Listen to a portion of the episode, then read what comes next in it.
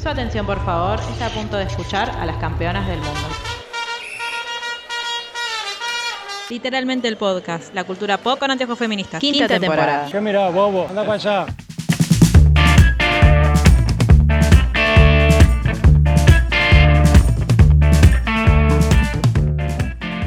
Bienvenidos a Literalmente el Podcast, nuestro podcast sobre cultura pop con anteojos feministas. Con un podcast que yo vengo manejando hace un montón, pero porque me manejieron a mí y ahora voy a contar lo indignada que estoy por lo poco que me cuidó la preproducción de este podcast. Pero antes le voy a ceder el, micrófono a alguien que la está pasando peor que yo porque tuvo, yo creo, uno de los fines de semana más desafiantes de toda su vida. Maca, ¿cómo estás? Hola, para nada bien estoy. Esa es mi, respuesta muy emocionalmente muy desequilibrada. Eh, nada, no, pero estoy muy contenta de grabar esto. Eh, básicamente porque lo venía esperando hace un montón, esta serie, y mm, estoy muy contenta con lo que se está desarrollando hasta ahora. Y estoy muy contenta de que me hayas hecho caso y lo hayas visto. Eh, a pesar de que te sientas dañada, la verdad. Sí, yo siento que a vos el universo no te cuidó, pero yo no me sentí cuidada. No, para por nada. ustedes. No. Porque Igual por fue- si la les- gente no sabe qué es lo que me pasó este fin de semana, yo les cuento. Sí, Eh, eh, ar- arranquemos con que eh, arrancó la gira de, una tal rubia eh, por Estados Unidos, la cual quise conseguir entradas y no conseguí. Eh, después, eh, sorpresa, los Jonas Brothers anunciaron cinco noches en Broadway, en las cuales en cada noche se dedicaban a un disco en particular. Tampoco pude ir, claramente, porque vivo en Capital, ¿no? No, no, no vivo en Broadway. Eh, tercero, la novia de Robert Pattinson tocaba en el Lollapalooza. Entonces, este señor no tuvo mejor idea que venir a acompañarla y estar dando vueltas a un radio de 20 cuadras alrededor de mi casa. Em, pero obviamente me encerré en mi casa porque yo no me lo quería cruzar y hacer los papelones enfrente a Robert Pattinson, era lo único que me faltaba. Creo que ese es un buen resumen. sí, creo que ese es el Sí. recap. Porque después lo otro Soy- fueron memes y cosas de, de- de las redes que tenían que ver con todo eso. Sí, pero soy básicamente, ¿vieron ese mm, capítulo en el cual, de Friends, en el cual Mónica y Ross empiezan a decir secretos de uno y el otro y la mamá de Ross se, se queda como, esa es un montón de información para procesar en 30 segundos? Bueno, esa soy yo desde que arrancó esta semana. Así estoy. Así estoy. Sí, y aparte, esto no es un spoiler, pero recordemos que eh, Maca estuvo personalmente dañada por cierta rubia que arrancó, bueno, Maca y, y creo que casi todos, su gira este viernes, que es que estábamos todos esperando muy ansiosamente, como, ay, ay, a ver cada era, a ver lo que viene. Speak Now, un tema. Adiós, pasamos al siguiente. Eh, Debut, un no tema. voy a hacer comentarios, no voy a, no voy a hacer comentarios al respecto realmente, porque... No será excluida esta narrativa. ya el odio es, es un, es un crimen de odio hacia mi persona hacia vos. específico y sí, Sí. estoy Aparte es muy específico hacia tu persona. A mí eso es Sí, lo que la- me pone más mal. agarró y dijo odio odio el country y odio el violeta dijo bueno está bien ¿Qué sé Yo entendimos, está bien, Taylor. aguante no- Ah. 1999 dijo después Claro, todo eso. A favor. Todo eso junto como para que. Bueno. Melanie, ¿cómo estás vos? ¿Estás contenta que estemos grabando esto? Estoy contenta que estemos grabando esto. Eh, yo, como siempre, representando a la gente vaga que no lee los libros. En realidad, mira, no soy vaga, soy snob. Claro, yo, decí la verdad. yo no leo estas cosas. y menos Yo si sí, sé que, igual no me gustó. y menos si sé que después va a salir una serie con Sam Claflin, digo, me ahorro leer esto y después por lo menos lo veo a Sam Claflin y si está bueno, bárbaro, y si no, por lo menos lo vi a Sam Claflin. Ay, sí, Em, por favor, qué hermoso. Le quiero pedir disculpas a la gente que consume este tipo de libros. Está todo bien, porque, o sea, vos no escuchaste lo- todo lo que yo acabo de decir como para Bien. sumarle una bardeada a mi persona Sí. en este fin de semana tan complicado pero Maca, come on, Amy. O sea, ya, ya lo sabes, ya lo sabes, yo ya te lo dije. Eh, pobre Maca. Habla todos me los días. Yo, ustedes no saben la cantidad de veces que Maca me dijo que yo lea Evelyn Hugo y la cantidad de veces que intenté leer Evelyn Hugo y no pude. O sea, realmente lo intenté, no pude. Eh, y con Daisy Claro, a mí me pasa- cuando me dijo cómo estaba escrito, o sea, el formato de cómo estaba escrito el libro, dije, no, paso. Claro, a mí me pasa que, eh, a mí en general me gustan estos libros, pero me pasa con, con esta autora particularmente que, tipo, Evelyn Hugo estuve cuántos meses para leerlo, como, es un libro corto, pero no lo podía seguir, no lo podía seguir, no aguantaba, era como una cosa de no, por favor.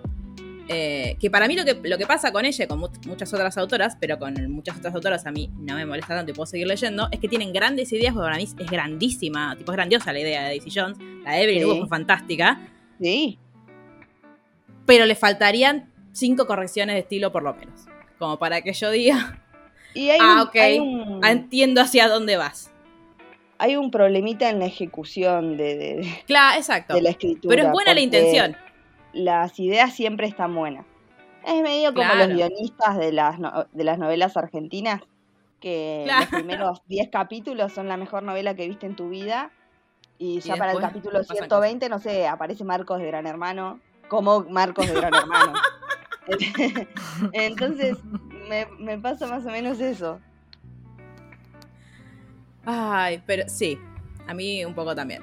Pero bueno, hoy tenemos una sorpresa, además, en este podcast, porque no somos solamente nosotras. Porque si hay algo que a mí me apasiona, y ustedes ya lo saben, es hacer laburar a la gente que yo quiero mucho. Así que traje a Aye, arroba Venus en Mars, también conocida, eh, para que venga a gritar, básicamente, con nosotras, porque culpa de ella y Macarena, ya que ya voy a desarrollar en este aspecto, yo la pasé muy mal. Y a la vez muy bien. Aye, ¿cómo estás?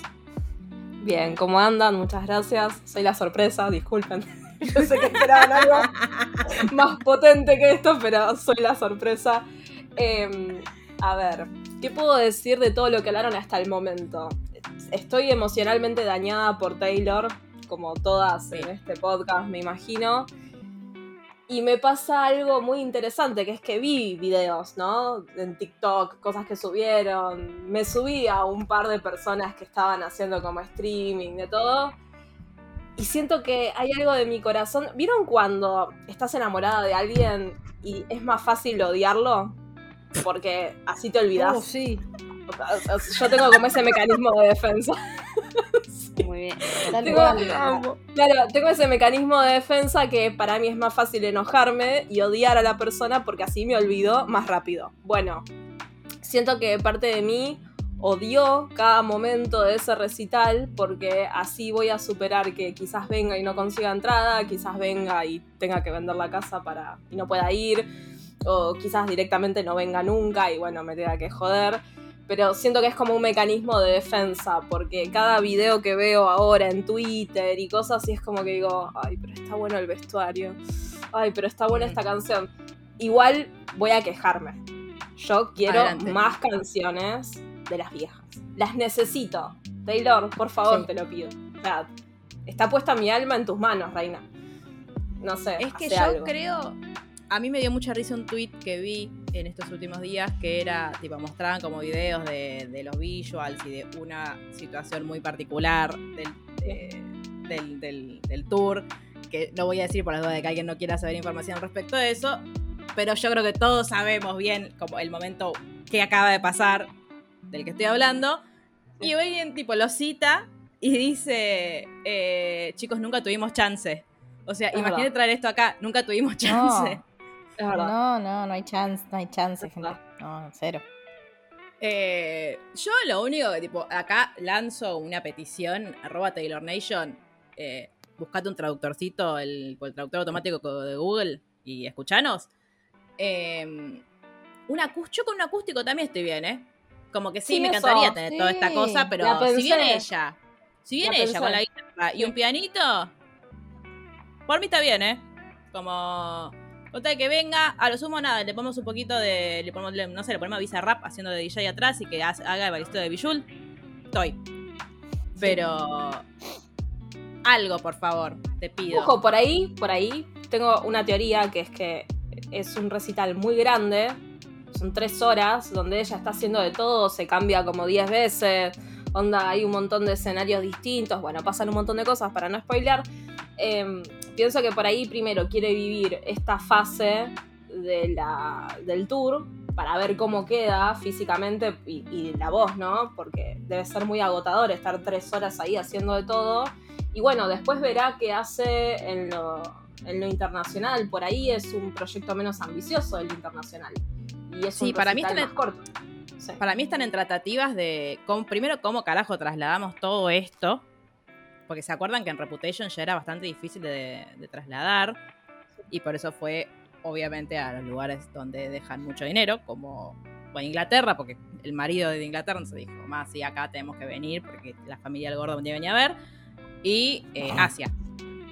Después, eh, como que tampoco es que amplió mucho sus horizontes. Para mí tiene que ver con eso y con. ¿Ustedes vieron la cantidad de gente que hay? O sea, la cantidad de gente que hay arriba del escenario ya. Para mí hay muchísimos más bailarines que. O siento que hay muchos más, baila- más Sí. bailarines que en Reputation.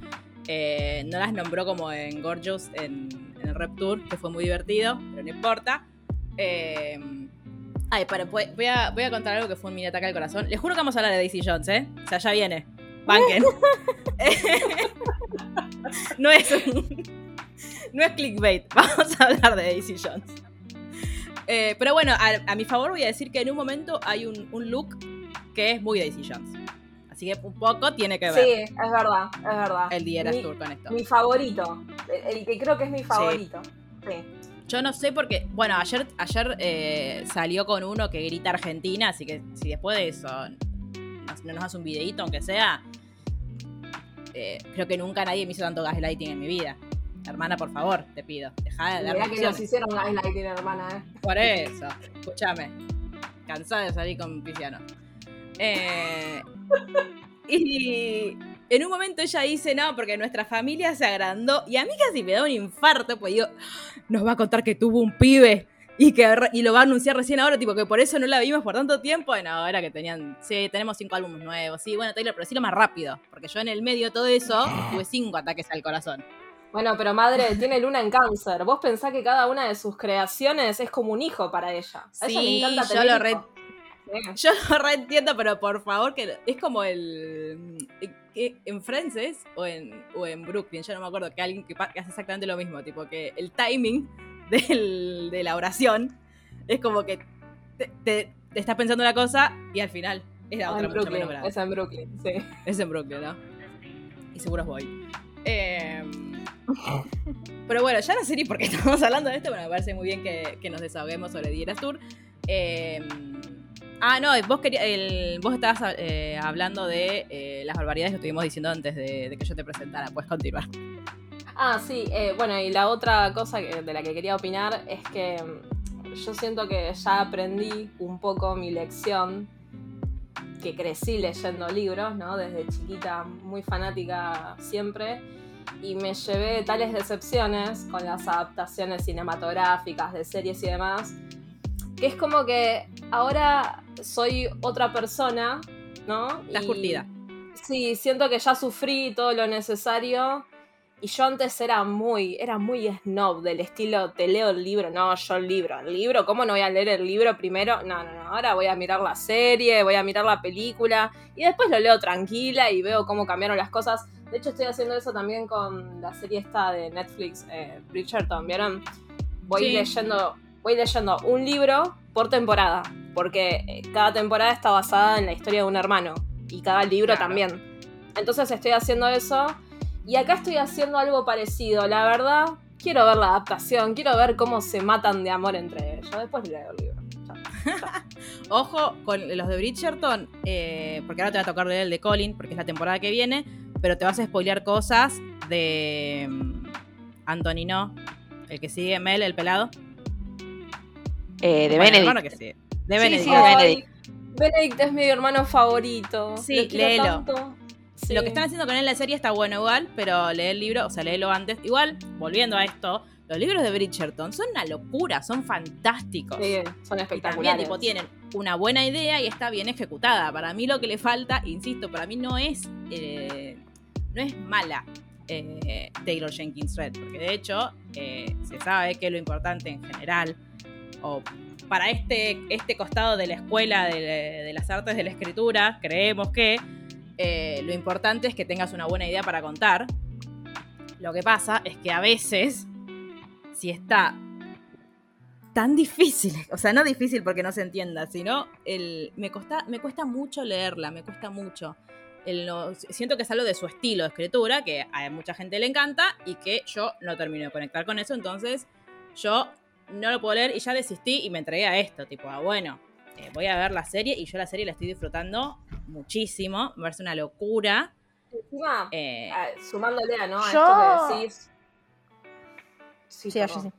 No, no, perdón. eh, que hay algo a tener en cuenta de ella, que el libro de Daisy Jones es... Es el sexto libro que publica. Y digo esto desde el punto de vista de alguien que escribe, o sea, más escribís, mejor te sale, supuestamente, ¿no? Como Claro. que vas gustando algunas cosas. ¿Tu sexto libro lo escribiste así? sí.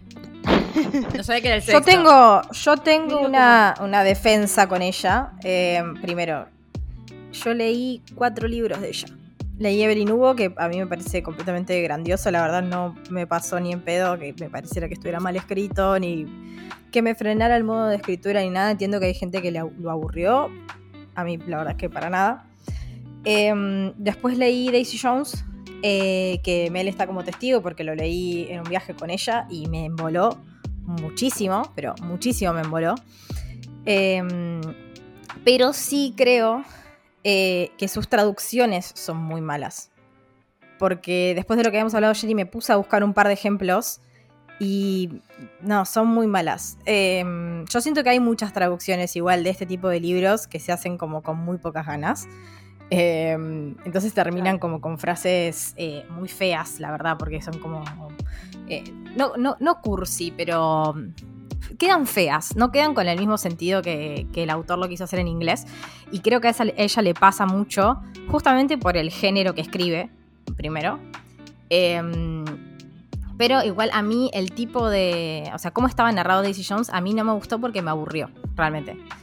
Em, y después leí un libro anterior de ella, anterior a Daisy Jones, y es muy malo, pero muy malo escrito, porque es tipo como si fuera Nicholas Sparks, pero mal escrito. O sea, sí. porque si Nicholas Sparks tenía algo, era que al menos escribía bien. Em, bueno, esto era mal escrito directamente. Sí, O sea, medio, no- medio antiderechos, Nicolás Sparks, pero lindo libro. Sí, bueno, pero ¿quién no tiene un, un ídolo antiderecho en el, en el ropero? Yo tengo un par.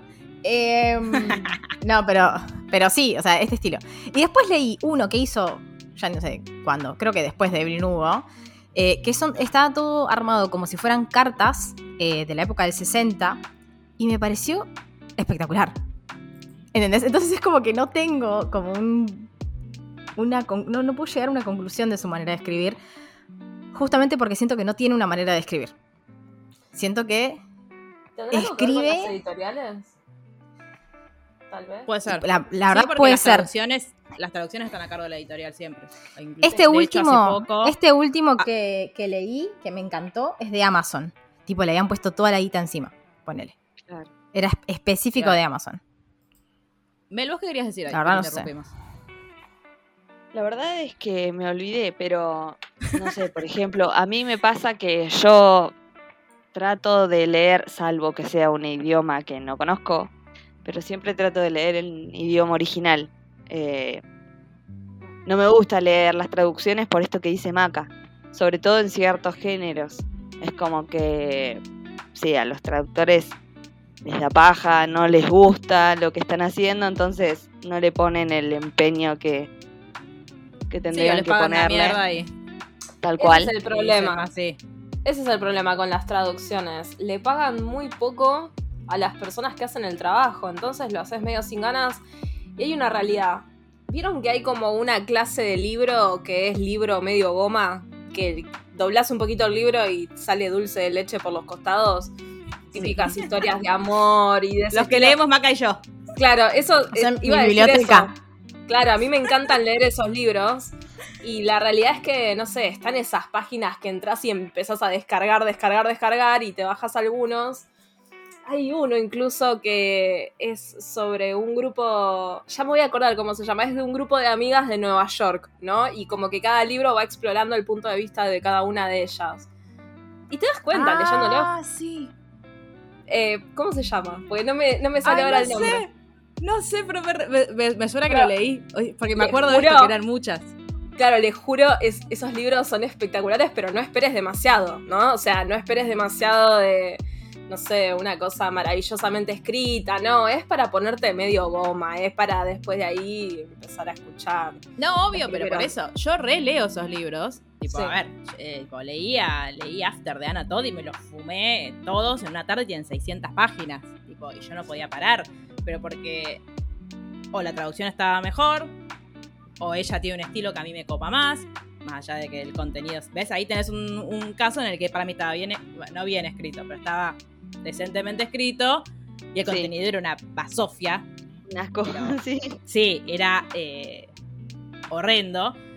Eh, y también lo cierto, a mí lo, lo que me termina dando bronca de todo esto es que, tipo, bueno, eh, hay personas que tienen la posibilidad de leerlo en su idioma original y decir, ah, bueno, esto no está tan malo, pero le quitas la experiencia de lectura a un montón de personas que no tienen por qué saber otro idioma. Entonces, si tal vos cual. me vas a traer un libro a un país hispanohablante y mínimamente, qué sé yo, ponele que haya una traductora, porque aparte de eso, tipo, la traductora traduce, pero después hay una correctora que tiene que mirar, por ejemplo, que las comas estén bien puestas, que los puntos, Claro. o sea, que, la, que la oración esté bien armada, porque a todos se nos puede pasar. A justo a esta traducción se le pasaron Claro. un montón. Pero Es que ponerle eso, es que eso miré y yo en inglés no lo siento. Viste que vos decías eso que decía, pero esto pone mal todas las comas, ¿cómo puede ser? ¿Qué sé yo? Yo la verdad es que no lo sentí. Entonces, a ver, para mí re es eso lo que está pasando. Y de vuelta, puede ser que no les guste el estilo de Damina, no es que. eh, pero para mí depende mucho del libro de ella que agarres. Muchísimo. Eh, Sí, eso puede ser también. Sí, y porque también ella son empezó a escribir re joven, por ahí posta no, no tenía experiencia de escritura y le- justo le tocó uno que fue un boom, que es lo que le pasa a muchas también. Y después, con los años, se desarrollan más, se capacitan más o lo que sea y escriben librazos. Quiero Eso, decirles que tipo, estoy nadie- buscando la nadie- carta natal de la autora en este momento. Hermoso, te amo. Banco muchísimo. Eh, Yo estoy en, Tío, en pasa defensa eso. igual, como cuando citaste a la obra maestra After. Estoy en defensa Claro. de la literatura falopa también, ¿eh? Porque, por ejemplo, yo leí eh, La Selección, que no se me ocurre Oh, nada más falopa que La Selección. Nada, nada, nada. maravillosos. La primera Y es- parte. La segunda, un embole. Y es, este, creo que una de las cosas que leí con más, este, ansias, que era que no podía parar de leer eso y estaba muy consciente que estaba mal escrito, que la historia era medio como, "Mm, vos decís, pero Sí, no sé, Insostenible. pero igual lo contaba más allá de la forma de escribir, ¿no? No, no, no estoy hablando de algo gramatical. Estoy hablando de cómo elige contar la historia, el autor. Claro. es Eh, un re libro para vos eso- encima de la selección. Ay, lo amo. Yo le regalé a los Eh, míos a Maca, no sabía que te Marju- gustaban a vos. Sí, a mí me encanta, sí, me quedé ciega por leerlo en PDF en el celular. Em, Pero que Maki te los preste. Ah, tarde, sí. tarde. Em, coso. Para mí, eso es lo que viene acá al caso con respecto a la adaptación de Daisy Jones. Porque quizás el libro no me, no me llamaba la atención para nada porque no intenté leer a la autora en otras oportunidades y, y no me gustó. Y cuando Maca me contó más o menos cómo era el libro y encima la vi que no lo podía. Y Maca te agarra un libro y te lo hace mierda en un día. O sea, para que a Maca le cueste leer un libro. Eh, entonces, algo dije, bueno, algo no. estaba pasando. Claro, dije, bueno, no, no lo voy a leer. Después, si me gusta la serie, voy a leer como para ir comparando o para ver qué es lo que le falta. Y mirando la serie, realmente me parece tan genial como en la serie está contada la historia. Que. Es que para mí la premisa esta de reconstruir una historia a partir de que una banda da una entrevista tipo, tipo los documentales de Netflix, me parece fantástica. Sí. Lo que pasa es que nada, yo la, la leía y me aburría un montón y no podía seguir. Era como, no, por fa- O sea, era un proceso tortuoso. Y yo leo para pasarla bien, la verdad. Porque si quiero leer para pasarla mal, lo cosa de la facultad. El- entonces, como yo decía, no, bueno, a ver, voy a, tipo, voy a leer algo que me guste de verdad. Y me puse a leer un podcast que les debemos todavía. Con Pablo Ramos. nos hacemos cargo. ¿Qué? Pa- y no, me no, puse a no, leer no. Pablo Ramos. Muy bien, pero yo no. Me puse a leer. eh, ay, ¿cómo se llama el de. en la segunda parte del de Atlas? Ah, It Starts With Us. Ese. Y fue. Ay, de ese me hablaron tanto de. Tengo unas ganas de leerlo. Lee, pero- sí, léelo, por Dios te pido. Léelo. Sí. Léelo porque no dejas. Es, es mucho más wholesome que el, que el primero, por obvias razones. Eh, y si vos crees que. Bueno, igual sea, ahí, sí, ahí tenés, ahí tenés igual otra autora que para mí A mí me encanta Colin bien, su igual, ¿eh? no es bueno. Sí, pero A mí, mm, a mí- a mí- yo a mí en general todos los libros de Colin Hoover me gustaron mucho. Yo la leo desde que tengo 15 años, creo, no un poco más, 17. yo los tres, los tres que leí, o sea, me gustaron, no es que no, eh, no me voy a hacer nada, ay no, Colin Hoover, no. Y te los lees en literalmente dos patadas, pero Sí. siempre le encuentro algo como, mm, ¿vos decís? Y Mm, pasa que los que leí yo son de no. 2010. Van, deben tener un millón de No, cosas. yo, eh, bueno, Si yo lo no, leería yo leí ahora, de- quizás es raro. Yo leí de los de 2019, 2022 y 2021 y Pasa que 2022. mirá que así para que- mí, la página, para mí la página web de ella está desactualizada porque el, el que vos me mandaste, que leíste tipo como nuevo, había salido hace 8 años. Sí, no, pero bola, yo leí It's- It, It Starts With Us y Dance Sí, With Us sí. y, Verity. Son todos nuevos. Verity no lo leí. Porque Verity, hay otra autora que tiene un libro que se llama Verity, que no me acuerdo quién Toronja es. eh, que no es ese, evidentemente. No, yo leí los viejos de Colin Hoover y sí, son todos. Nada, libros que leíamos en ese momento, pues no, no conocíamos el feminismo todavía. Pero bueno, eh, después de 26 minutos me parece que es momento de empezar a hablar de Daisy Jones. Bueno, igual estuvimos hablando de Daisy Jones. Eh, a mí, de nuevo, la serie me encanta. Ella me parece que es fantástica. Nunca me acuerdo su nombre, Riley.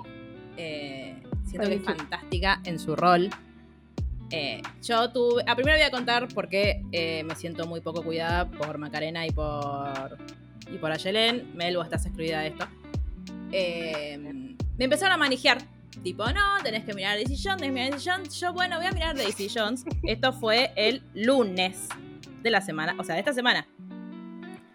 Eh, y yo dije, bueno, qué bien. Bueno, hay seis capítulos. Ah, o sea, puedo dosificar. Nadie me avisó que no se podía dosificar, que yo iba a estar hasta las 3 de la mañana de un día, de una noche al que me tenía que levantar el otro día a las 6 a.m. para ir a laburar, mirando la serie. Encima me dejaron con un cliffhanger gigantesco del capítulo 6. Eh, y después del lunes al viernes, tuve una sensación de vacío en el que aparte no, no podía dejar de pensar en la serie, no podía, o sea, soñé con la serie, les hablaba a ellas de la serie todo el tiempo. Y claro, ellas como que ya habían pasado su momento de euforia, pues la, euforia siento que es como al principio, cuando, cuando ustedes vieron los tres primeros capítulos, ahí era el, el grado de, de locura.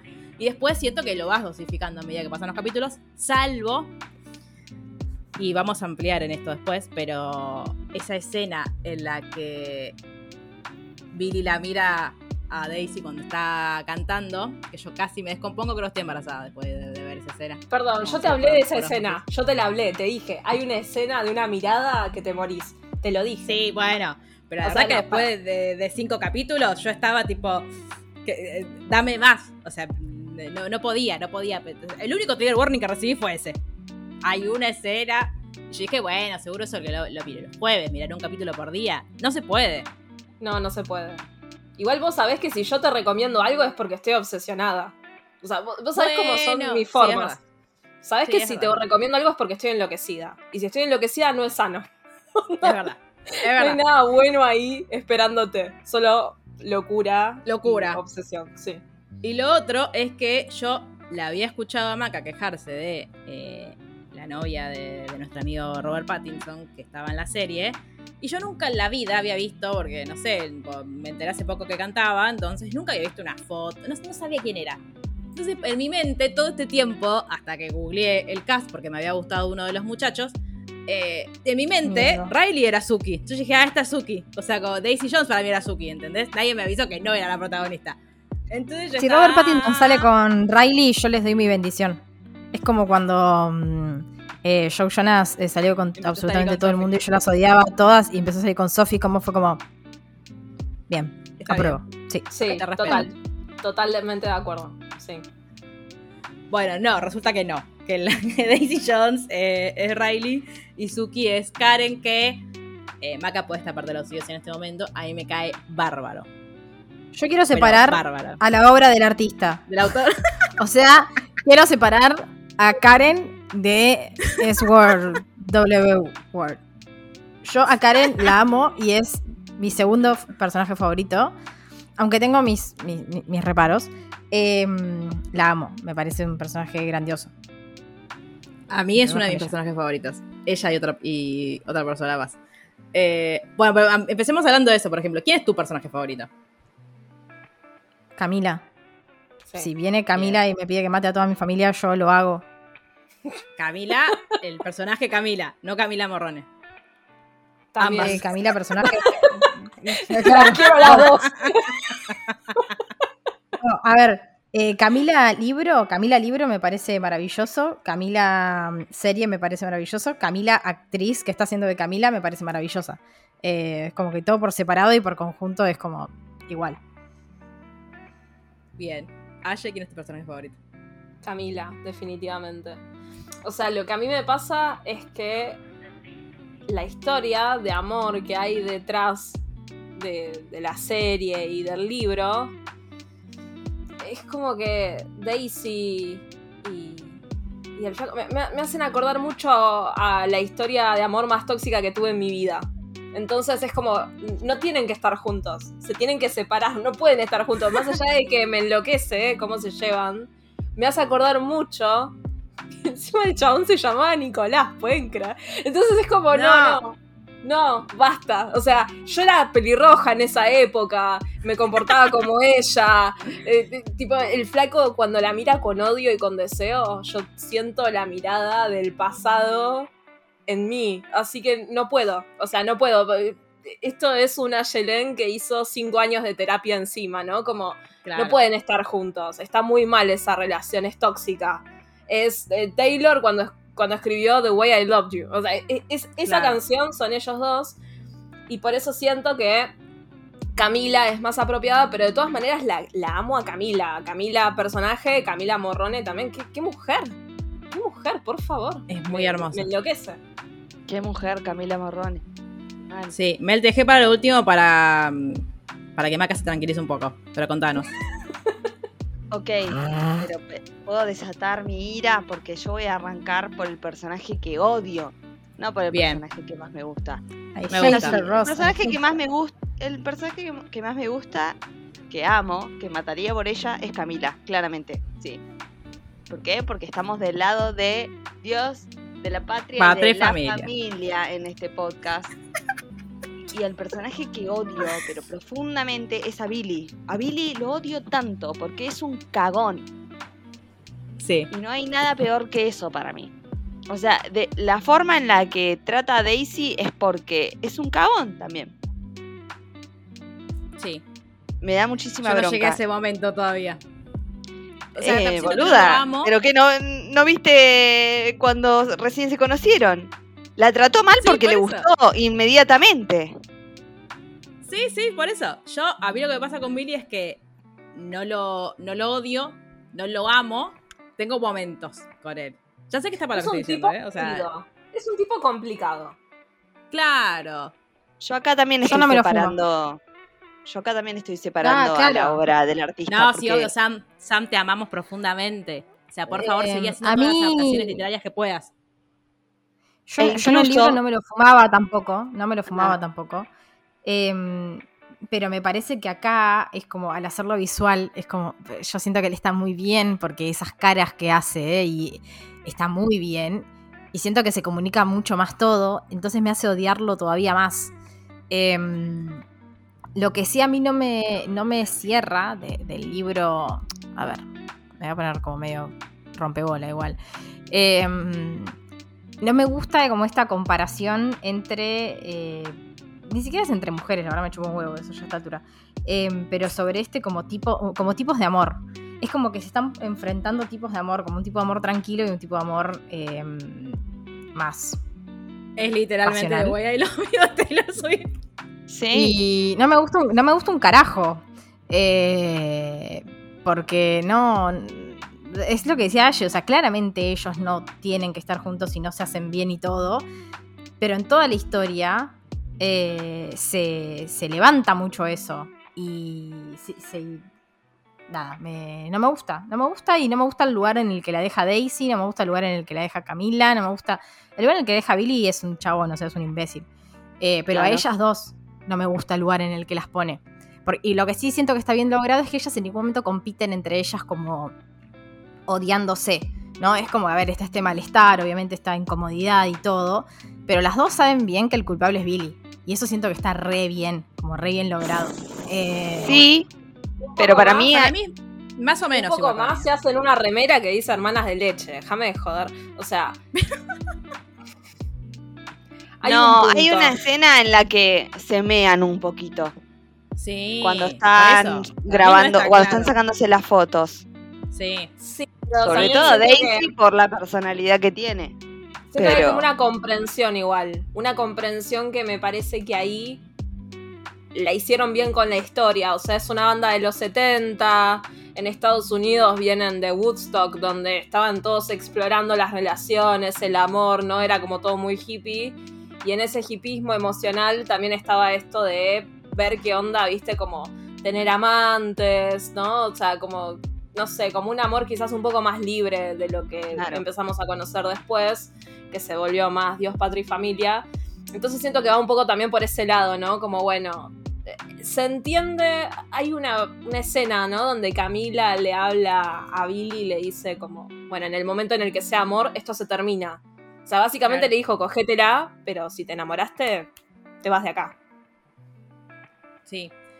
A mí lo que me pasa con todos los personajes en general, sobre todo con los personajes principales, es que siento que lo que más me gusta de la serie es que son complejos. Entonces no es que hay uno que es re bueno y uno que es re malo, sino que tenés como momentos con todos. A mí lo que me pasa es que Daisy en un montón de oportunidades la detesto, como en el anteúltimo capítulo, que la detesté todo el capítulo y le quise gritar todo el capítulo a la televisión. De hecho, le grité a la tele todo el capítulo. Eh, y en los primeros capítulos, todo mi sentimiento era: yo te quiero proteger y abrazar hasta que estés bien. Pero siento que es eso también, como es la, es la personalidad de ella. O sea, siento que ella es muy, muy, muy, muy intensa. Y que esa intensidad a veces deriva en que, como le dijo su amiga, es una caprichosa egoísta de mierda. Simón, que la amo también. Nobleza, Simón, nobleza obliga, nobleza obliga, eso es algo que tiene muy bien siempre Taylor Jenkins Reid, esto de hacerle la complejidad a los personajes. Eh, para quienes no usan Storygraph, nada que ver, pero hay una parte de cuando estás como puntuando los libros o dándole la review, hay una parte que te pregunta si eh, la complejidad de los personajes es algo importante en la historia, y para mí, en los de ella, recontra.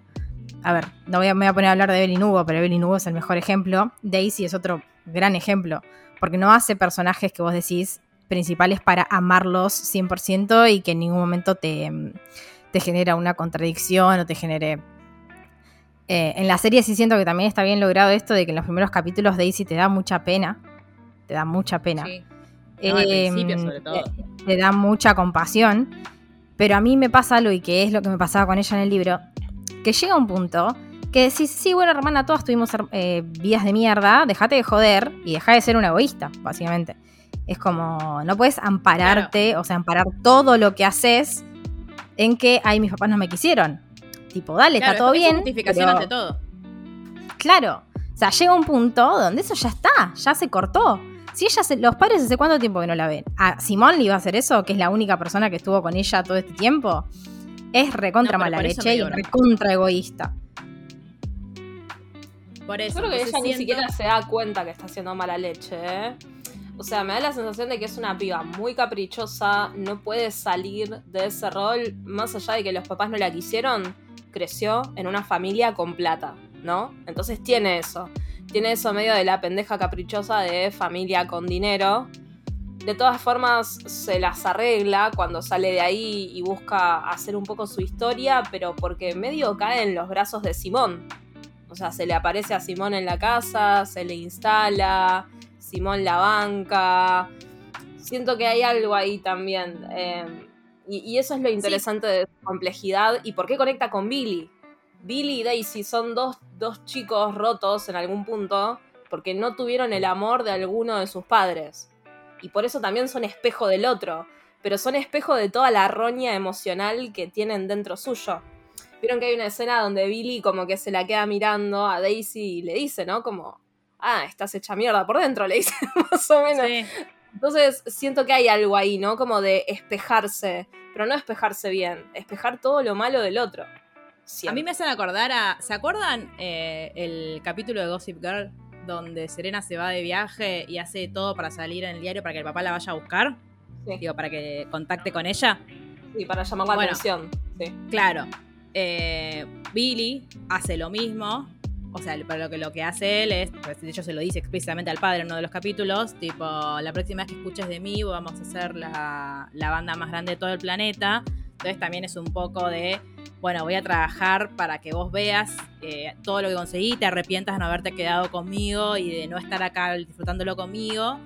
Y Daisy un poco hace lo mismo con sus papás. Esto de tipo, ay, bueno, quise, o sea, cuando pega el hit, el número uno, lo primero que quiere hacer es ir a la casa a decirle a los papás, mira lo que conseguí. Porque la madre, déjate de joder, tipo, nadie quiere escucharte cantar. Ay, es una nena, señora, que cá- cálmese. Yolanda, O sea, lo- es una Yolanda, hija de puta. Sí, re, boluda, re. Se habrá inspirado en ella. Sherry no vio Mad Men. Ah, pero yo pensé Mal. que hablaba de Yolanda Hadid, perdón. No, yo estoy hablando de Yolanda, la, la madre de la Hadid, que es una hija de puta. Ah, ok, bien, bien, bien. Yo No, no, no, claro, tal cual, no, pero te digo porque me hizo acordar mucho a Mad Men y tipo los padres Sí. en esa época en Estados Unidos era como que tenían hijos porque tenían que tener hijos Sí. y los Los trataban, trataban pero- re mal, sí. Claro. En Estados Eh, Unidos no, en el mundo, chicos. Eh, Claro, decir, sí. ¿no? Tampoco que acá claro. era un paseo. Pero bueno, Una playa Este- ser hijo, ¿no? Pero- estaba hablando de Mad Men porque la escena en la que la mamá la trata mal a Daisy chiquita tenía esa es estética, eso. muy Mad Men. Es muy Mad Men esa Sí. serie, sí. Entonces siento, por un lado, que, que ellos conectan también por eso, porque de hecho, él, él después cuando como que la quiere arreglar, que van al auto en, el, en la casa de- del representante, es, eh, le dice tipo, yo también como, no, no quise decir que vos estuvieses rota, pero como tipo, a mí también me pasa, como que siento que se identificaron desde ahí, desde el... Cuando, cuando pudieron como conectar más honestamente, que es cuando tuvieron que empezar a conocerse para poder componer una canción juntos, y ahí fue como, che, sí, esto que dice Aye, de, de- de- de se sintieron muy espejados el uno con el otro. Y Total. sí, coincido también en esto de que, tipo, em, Daisy haciendo lo que se le canta, tipo, con una impunidad absoluta, como esto de, ay, bueno, voy a buscar la llave y voy a entrar a la casa de este. eh, es muy de, de niña rica que siempre tuvo todo y que siempre supo que como tenía dinero, el mundo iba a estar a sus pies. O sea, no te digo que es una Nepo Baby, pero casi. Y, y, siento que después se maneja así en la vida y con, y con, con el resto de los, de los seres humanos también. Como esta cosa de, bueno, yo hago mis cosas y hago lo que tengo ganas de hacer, lo que siento en este momento. Y bueno, y el resto que se maneje, tipo, que agarre los restos que yo dejo porque... porque Yo tengo ganas de esto, tipo, tenías la, habías, lo- lo que le dice Simón, habías conseguido la canción número uno del mundo, sacaste un disco, el disco está en el top 100 de Billboard, eh, la gente se moriría por tener una décima parte de lo que tenés vos y a vos te pintó, ay no, bueno, como no me dio bola el que me gustaba o me sentí medio pelotudeada, me voy a Grecia, me caso con uno, no quiero volver para la gira, no me importa que más allá de que, el que me gusta la pasar mal hay una banda detrás que también tenía un sueño que, estaba por cumplir y que por ahí tienen que salir a tocar sin mí, que hay un montón de gente que depende de eso como que siento que es muy irresponsable y ya es muy irresponsable porque tiene ganas de ser irresponsable porque está, tipo, está en el momento de su vida. Es como esto que decimos siempre, tenía las posibilidades de adquirir todas las herramientas posibles para ser menos una pendejada de mierda. Y ella decide ignorarlo porque es mucho más fácil vivir así. Y también Entonces- es mucho más simple ir a la- al, al mecanismo de defensa donde sos autodestructivo. O sea, en ese Sí. sentido siento que tanto ella como Billy también se parecen, porque fíjense ustedes que cuando Billy al principio a la banda le estaba yendo bien, rompió todo con sus adicciones, ¿no? O sea, en un momento Teddy le dice, tenías todo y la cagaste, amigo. O sea, si lo pudiera, si a los dos los pudiera describir de alguna manera, ¿no? Como haciéndome un poco la astróloga, para mí los dos son muy plutonianos. Podés tener todo, podés construir algo gigante, maravilloso, poderoso, porque todo el mundo los ama. O sea, sacan una canción, la rompen, y con esa misma fuerza con la que pueden construir algo, también lo destruyen y lo tiran abajo, solo por un capricho, solo porque actúan desde el dolor, porque se identifican desde todas sus heridas, pero no pueden trascender eso y ver más allá de todo lo que consiguieron, ¿no? Entonces siento que hay algo ahí de decir, che, salí un cachito de toda esa mierda de siempre. Busca otra cosa. Es que a mí me da mucha impresión cómo reaccionan el uno al otro. Como es, es como toda una cadena horrible de eh, tipo Billy besándola para que ella cante como con, con, la pasión que necesitaba esa canción. Después diciéndole al, al, reportero tipo, no, pero nosotros solo somos amigos, tipo, esto es música. Ella cuando se entera se enoja y le cuenta lo que, que él estuvo internado y que, no, que se perdió el, el nacimiento de la hija. El otro que le dice tipo, che, flaca, o sea, ¿qué carajo? ¿O ¿Por qué esto va a salir en, o sea, porque va a salir en la Rolling Stone y yo no tengo ganas? Tipo, ¿por qué metes a mi hija en esto? Él vendiéndole una historia horrible sobre ella a, al Rolling Stone para, que, para dejarla mal parada y para que no pusieran, no sé si iba a dejarla mal parada, pero por lo menos para que no pusieran toda la parte de su hija. Como, ah, como nunca se corta eso, nunca hay una un momento en el que alguien dice tipo basta, porque es evidente que, que, que, va a seguir así, que su forma de vincularse es esa, tipo, es como medio ojo por ojo, diente por diente, tipo, tanto si me tratas bien como si me tratas mal me dio mucha impresión eso, como... No sé, siento que... Y, y, tampoco como... qué sé yo, en esto de jugar a ver quién tiene razón, que creo que ninguno igual, eh, ¿cómo? Tipo, ¿dónde empieza esto? ¿Por dónde, por dónde cortamos? Tipo, ¿quién arrancó con... Para, que para mí arranca Daisy. ¿En qué sentido? Así, corta. Bueno. Eh, no, porque, a ver, como esta guerra entre ellos directamente. Obviamente Billy no la recibe bien porque tiene un orgullo gigante y porque, como dijo Mel, la ve y le gustó, entonces se siente completamente incómoda y le empieza a tratar mal por eso, a propósito, ¿no? Pero yo siento que Daisy no... O sea, como no soporta esto, que, que, él, que él en cierto punto termina siendo que él no le dé bola porque el reconocimiento de él lo termina teniendo en lo que es artístico, ¿no? Que por ahí sería como lo, que, estaba mal de Billy, ¿no? Que ponele que no la reconociera cuando ella era recontra talentosa y demás. Lo termina teniendo, pero como ella no le alcanza, ahí es donde ella empieza a esto, da, darle la historia a Rolling Stone, eh, como incomodándolo a él todavía más. Yo siento que él, eh, o al menos capaz estoy pensando en el libro también, eso puede ser, donde él es mucho más eh, negador. O sea, como que le dice mucho más que no a Daisy. No cede a, a las tentaciones, por así decirlo. Eh, y siento que ella es como más dañina porque hace cosas para lastimarlo. Lo de Rolling Stone fue para lastimarlo. Y yo siento que ahí, a partir de ahí, como que todo se, se, se, se va a la mierda porque Billy contesta y demás. Es como que es una, una bola, ¿no? La escena de, de, cuando van a hacer la tapa del disco, de que están tipo ahí en, en, la montañita esa, eh, yo no lo podía creer. O sea, como esto de otra vez es, es Daisy eh, enojada porque, porque, porque no le están prestando la atención que ella quiere y diciéndole tipo, o sea, qué sé yo, por un lado digo, bueno, era necesario que trajeras, tipo, que te chapaste hace no sé cuántos días al, a la piba esta, quedaron los dos ahí medio como raros, porque dale, o sea, como le estabas mirando en el en la grabación, Dios santo, nunca, nunca me recuperaré de esa escena. Eh, quedó ahí como algo medio tenso. Y también entiendo esto de tipo, che, soy tu mujer y tengo ganas de ir a ver que te sacan. Soy fotógrafa, aparte tengo ganas de ir a ver cómo laburan, si. Nada, si alguien está aquí un laburito, puedo pegar, lo que sea. Eh, y la otra yendo a, a, recriminarle cosas de. Bueno, es que a mí eso me pasa. ¿Sabías que ¿Qué tipo de explicación? Tiene... ¿Qué tipo de explicación tenía que darte Billy a vos, Daisy, de si quiere ir con la mujer o no? Claro. ¿Qué explicación te tiene que dar? Igual es muy de sos? pareja tóxica eso, ¿eh? Es muy de pareja tóxica eso. O sea, vos sabés cuál es tu lugar en el sentido de. Daisy sabe que no es la oficial ni cerca de serlo, pero lo que más le puede a ella es que la elijan. Ay, no me quiero poner en psicóloga trucha, pero digo, los papás no la quisieron. ¿qué hace? Va y se busca uno que tiene pareja. ¿Qué sos? Eugenia Suárez, papita. O sea, es Sí, como. es así. Es así, o sea, la mina va y busca una persona con pareja porque en algún punto está buscando que alguien la elija de la forma que los padres no la quisieron y no la eligieron. Sí, y a mí esto que decía Maca hoy de, bueno, ellas como nunca compiten entre ellas, yo, yo siento que ahí Daisy lo que quería era que Viri le demostrara que ella era más importante que, que Camila y que Julia. Como Claro. que un poco quería esto de, no, bueno, pero ahora, tipo, ahora estás conmigo, entonces tipo, sos un mentiroso de mierda porque no le dijiste a tu mujer y a tu hija que estabas enamorado de mí, rompiste todo. Y por ahí el chabón simplemente es un... eh, ay, me sale adúltero, la puta que me parió. ¿Cómo se llama? El, Sí, bueno. sí, adúltero, onda que engaña. Claro, pero hay, hay, una, hay una palabra menos formal para decirlo. Mete cuerno. Bueno, un adúltero. Cagador. cagador, claro. Todo eso. eh, un infiel, eso quería decir.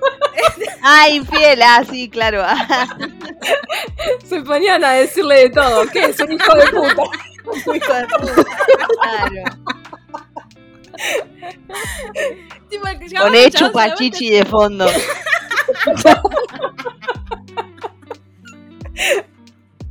Ay, Dios. Quizás el chabón simplemente es un infiel de mierda y tipo, no tenía ganas de tener una historia de amor con vos. Que tipo, está muy mal que. tipo, está mal por todos lo- los aspectos en los que lo veamos. Pero lo que voy es que vos ya sabías que el chabón tenía una mujer y una hija en el momento en el que decidiste que querías avanzar con él. Entonces también un poquito. Y peor, pero peor, me voy a poner, me voy a poner a defender a Billy. Billy nunca le promete nada, nunca le dice nada, solo le da el beso ese que es una mierda igual. Eh, No le dice nada. No se la coge, no le promete que va a dejar a Camila, no le dice que con Camila están mal, no, nada, no hay ningún tipo de disfraz a lo que está pasando. Entonces ella se está poniendo en un lugar que nadie le prometió tampoco. Claro, se comió la peli. No, es, Igual- es una nena. Es una nena emocional. A ver. Acá hay algo que quiero plantear, que por lo menos lo que se ve en la serie. eh, yo no veo una historia de amor acá. Veo un deseo mal resuelto, mal gestionado, pero no hay amor acá. Re. Para mí ni en pedo. No. No, no. es una historia de amor. Para mí ellos No, dos son como siento- un enemies to lovers, pero nunca dejan de ser enemies. O sea, Claro. no- Claro. no se convierte en un amor así fuerte. Es que siento que que a ella por lo menos, pues siento que el no sé si el otro es más maduro emocionalmente, pero sí que está un, poco más entre comillas asentado o que lo que tiene con Camila sí es muy especial o que él lo siente muy especial. Eh, entonces sien- y digo, y Daisy es una bomba de tiempo, o sea, todo, es todo lo contrario a Camila. Que tipo lo conoció cuando no era nadie, que lo siguió a Los Ángeles. A mí en un momento igual, yo voy a confesar, a mí Camila en un momento me pareció una pesada. Yo estaba tipo, Dios, adelantar, adelantar, adelantar. no adelanté ninguna escena, quiero aclarar, pero está en mi mente era tipo, bueno, y, y, y, y ahora la quiero. No me pasa como ustedes, tipo que mato por ella, pero la quiero. Pero no me pasa con ningún personaje que mato por vos. Eh, entonces, Para, ni por él- Simón. Ni por Simón. No, no, no me generó eso ninguno. Tipo, salvo un, un poco Graham, pero ni- no tengo fundamentos. Graham, te iba a decir. Ay, es un Claro. tipazo. es que él es muy bueno, Graham. Pero obvio, pero ¿por qué me pasa esto? Porque es un personaje al que no conocemos tanto, entonces tampoco es que tiene grandes contradicciones como para que vos digas, oh, no, la verdad es que tengo un reparo con él. O sea, son, son personajes secundarios que si bien está buenísimo, están bien planteados, tienen sus historias, etcétera, eh, no, nada, me pasa eso, tipo, como que lo quiero mucho porque lo veo cinco minutos en pantalla por cada capítulo. Entonces es como... no hace nada, claro, cuestionable. Claro, no, de hecho la cuestionable es Karen en, en- en Claro, ese claro. Y la queremos igual. Y la queremos igual, obvio. Igual Bueno, tiene sentido, perdón, tiene Macarena. sentido Lo único- de Karen. No, Tiene no, no. sentido. No, lo único que voy a decir es. mm. Nada más. Bueno, Porque dijeron que. Graham no hacía nada cuestionable. Mm, Vamos a ver. Bueno, pero hasta bueno, ahora. pará, yo, claro, escúchame, no me vengas a correr con los capítulos que no vi.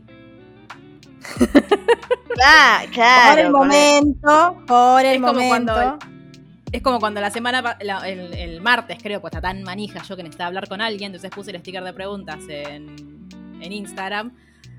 Pueden ir a seguirnos a Instagram, arroba literalmente el blog. Eh, y, y una de las chicas me pone, eh, me gusta, pero siento que le falta reviente, tipo más drogas y rock and roll. Y yo, claro, vi el viernes los capítulos de esta semana y cuando compartí el sticker de preguntas fue tipo, bueno, va- van a ver los capítulos de esta semana, porque si hay algo que hubo en estos últimos dos fue reviente. Que Sí, he hecho- además no sé si necesita tanto más reviente que ese. O sea, hay que entender también a qué apunta la serie. Es un público juvenil. Sí, ¿no? eso es algo que se están quejando mucho, que a mí me parece una boludez. Se están quejando mucho de que eh, Daisy es mucho más droga, drogona eh, en los libros.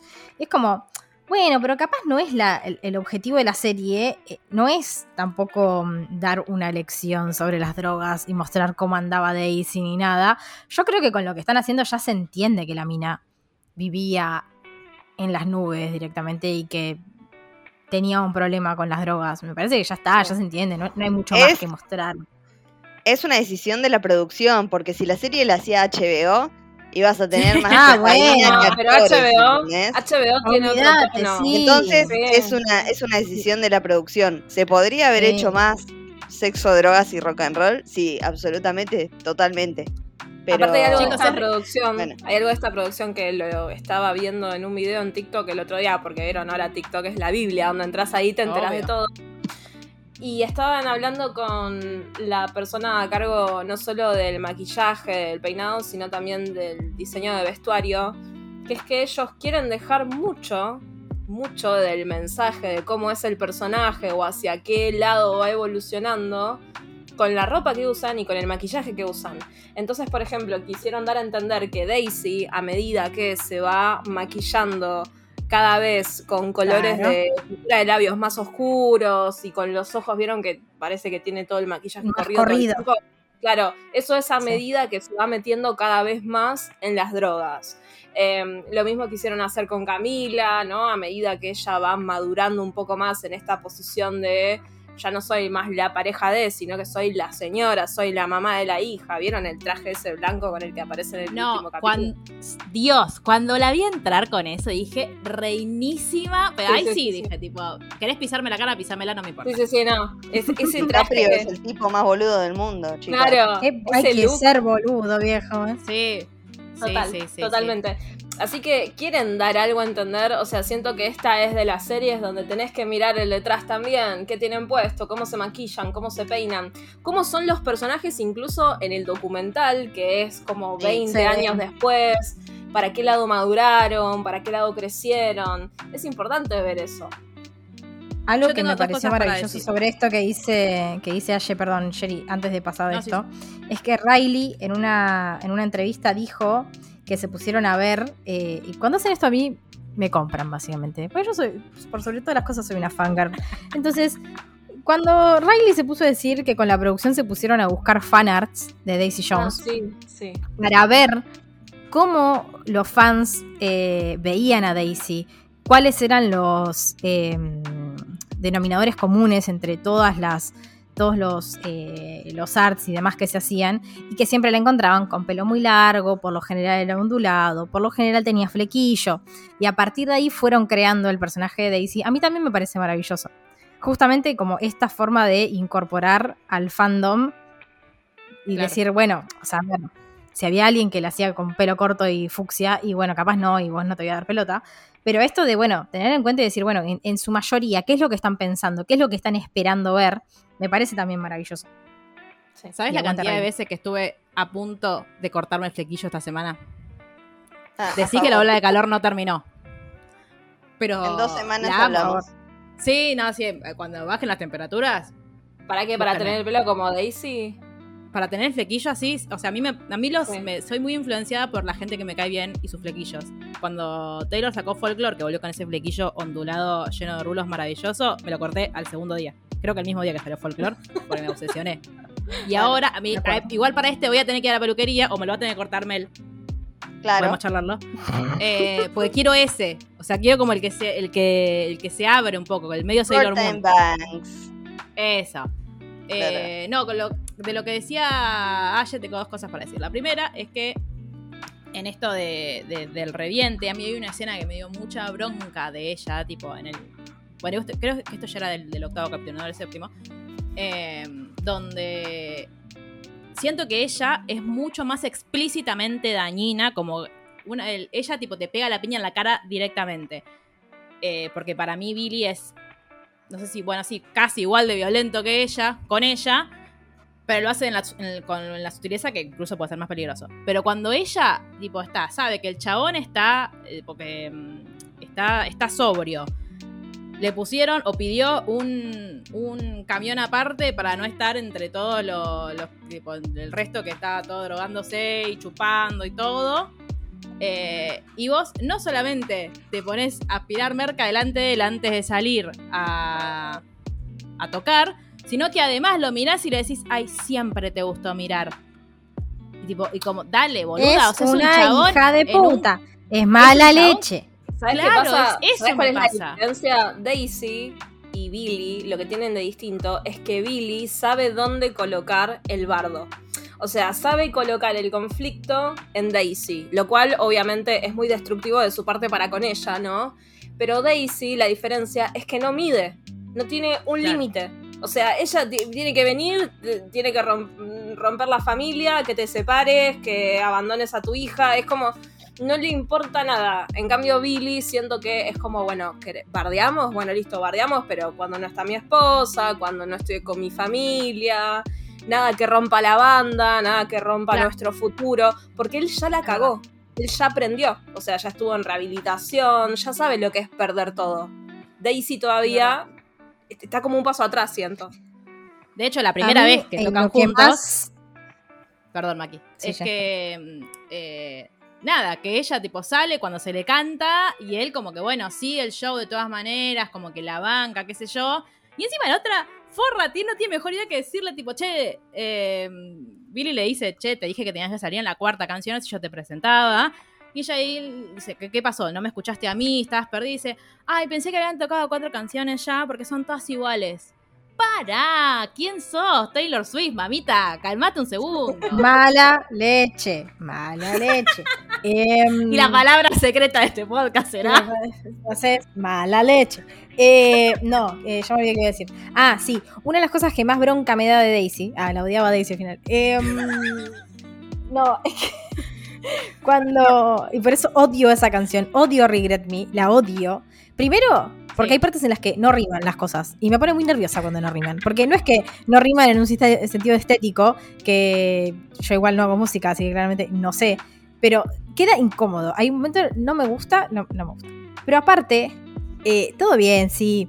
eh, Billy le dio el beso ese, qué sé yo, después hizo el boludo, así todo lo que quieran. No lo voy a justificar, para nada lo odio. Em, pero que ella en una canción diga, no soportaste el alcohol, una cosa así le dice, y ahora Sí. no soportás esto, No, Mala leche. Sí, Pero se hacen concha, chicos, se hacen concha de la misma forma. Siento que hay un dato que se nos escapó mencionar, que es que la historia de Daisy Jones, el libro, está levemente basado en la historia real Ah, de claro, sí. Claro, o sea, no hay que sacar eso de lado porque tenemos a Stevie Nicks con eh, Lindsay, que era la pareja y que se pelearon y que se escribieron las peores canciones del mundo y se las cantaban el uno con el otro en el escenario. Eh, y que hay algo de eso ahí también. Ellos se dedicaron de todo y Stevie habló muchas veces también de la relación que tuvo con la cocaína. O sea, ella también tuvo problemas con, con adicción. Entonces, todo lo que es Daisy en algún punto es también lo que sabemos o lo que se conoce de Fleetwood Mac, que es una banda de la concha de la lora. Perdón, acá me voy a poner medio fanática, pero realmente la historia que tienen Sí, sí, sí. es espectacular. Por favor, escúchenlos, aprendan de ellos, lean las biografías que salieron. La historia de Rumors, ese disco, chicos, por Dios. No, no, es como que te agarra el corazón y te, y te lo destroza en 25 millones de pedazos. Pero hay algo de realidad detrás. Ellos se dedicaban a esas canciones, se hacían percha y después tenían que salir al escenario y cantárselas. Y es parecido a lo que hacen Daisy con Billy. O sea, la guerra ante todo artística, ¿no? Claro. Imagínate si Daisy hubiese Sí, salido con John. Mayer. Ah, No, y no sé qué sería peor. Yo igual tengo una, tengo una pregunta para las que para las que leyeron el libro. Eh, ¿En el libro están las canciones o las canciones Yo. fueron algo que se inventó para la serie? No, están las canciones. Eso es algo espectacular. Eh, vos estás eh, leyendo la entrevista y de repente te ponen la letra de la canción. Tenés cuando yo busqué todos los nombres de canciones de los CDs y todo. Para mí, igual, o sea, yo me acuerdo leerlas y que eran muy buenas. Ahora, no sé si a mí me cambió mucho la perspectiva al escucharlas o si tuvieron que cambiar cosas justamente para hacerlas musicalmente, porque Taylor Jenkins Reid no es compositora, entonces capaz las letras que escribió comunicaban muy bien lo que ella quería decir, pero no se podían usar para canciones, así que no sé si se cambiaron o no, puede ser. Sé que Claro, porque yo musicalmente cuando busqué lo- usaron. eh, Perdón, tomaron como sampleos de canciones de Fleetwood Mac para las Ah, canciones. ok. Sí.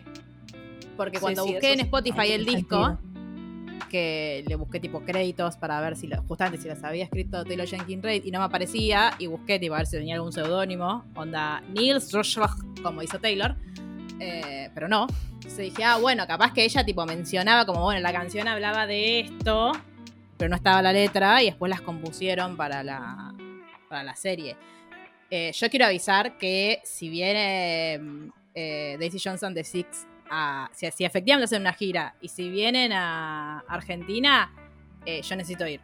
No sé quién me va a acompañar, pero ¿Argen yo what? necesito ir. Voy sola, no me importa. Es que ellos hicieron como recitalito, hicieron como una especie de gira chiquita a medida que iban grabando las escenas.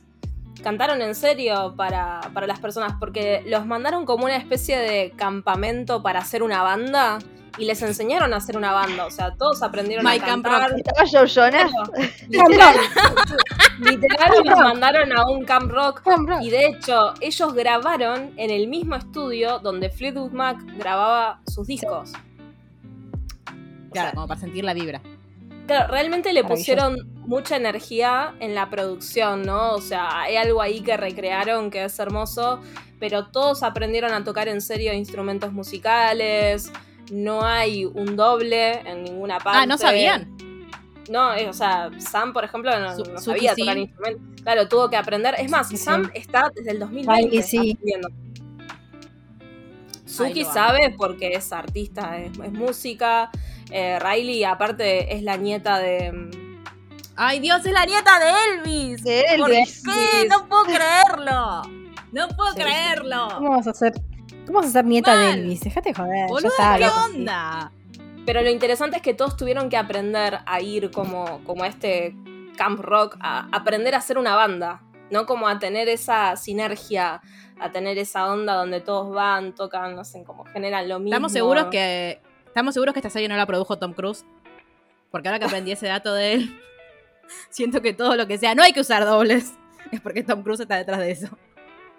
Tom Cruise es un psicópata, pero es uno de esos psicópatas que no puedes dejar de, de ver lo que hacen. Me pasa eso con el tipo. ¿Cómo fue, ¿Cómo fue que le dije Mel el otro día?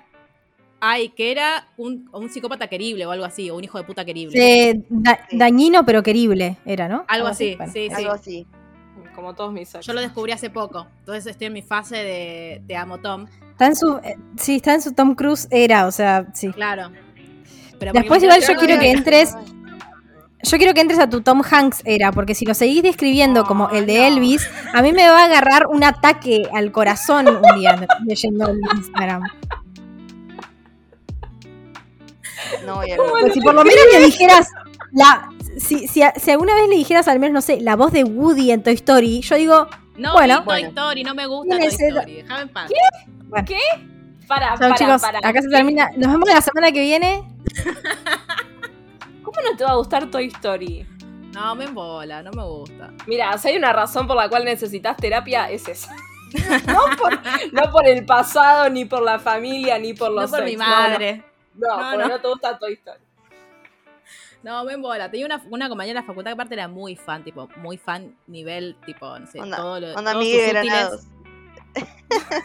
Ah, mira, no sabía que Miguel Granados era de Toy Story. Eh, tipo, todos sus útiles tenían algo de Toy Story, tenía, tipo, cada vez que iba a Disney se compró un muñequito nuevo, no sé, como cosas. Tenía un montón de cosas. Cada vez que iba al cine se compraba el vasito de Toy Story. Pero para en la facultad como- era así. En la facultad Sí, sí, era así. yo la conocí en la facultad. Mm, Eh, y... También tiene que ir a terapia. Claro. Eso ya es un montón.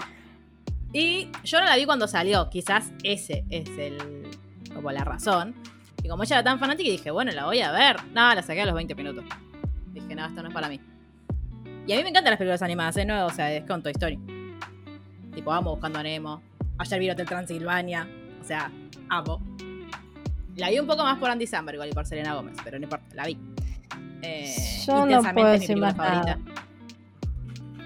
Pero bueno, no. Ah, ah, y una cosa que les quiero preguntar para sacarlas de, de mi tema No Me gusta Toy Story es que yo a, a Maca y a me acuerdo de haberles, dicho, che, ¿por qué Billy parece 10 años más viejo en los 70 que cuando le hacen la entrevista? Que aparte tiene el pelo lacio, está muy maravilloso. Igual me, o sea, me, me- mata la cabeza lo distinto que es Billy a, Sam, eh, a Sam Claflin. Como que yo lo veo a Sam Claflin y, digo, vos no sos la- como que no, lo- no los conecto.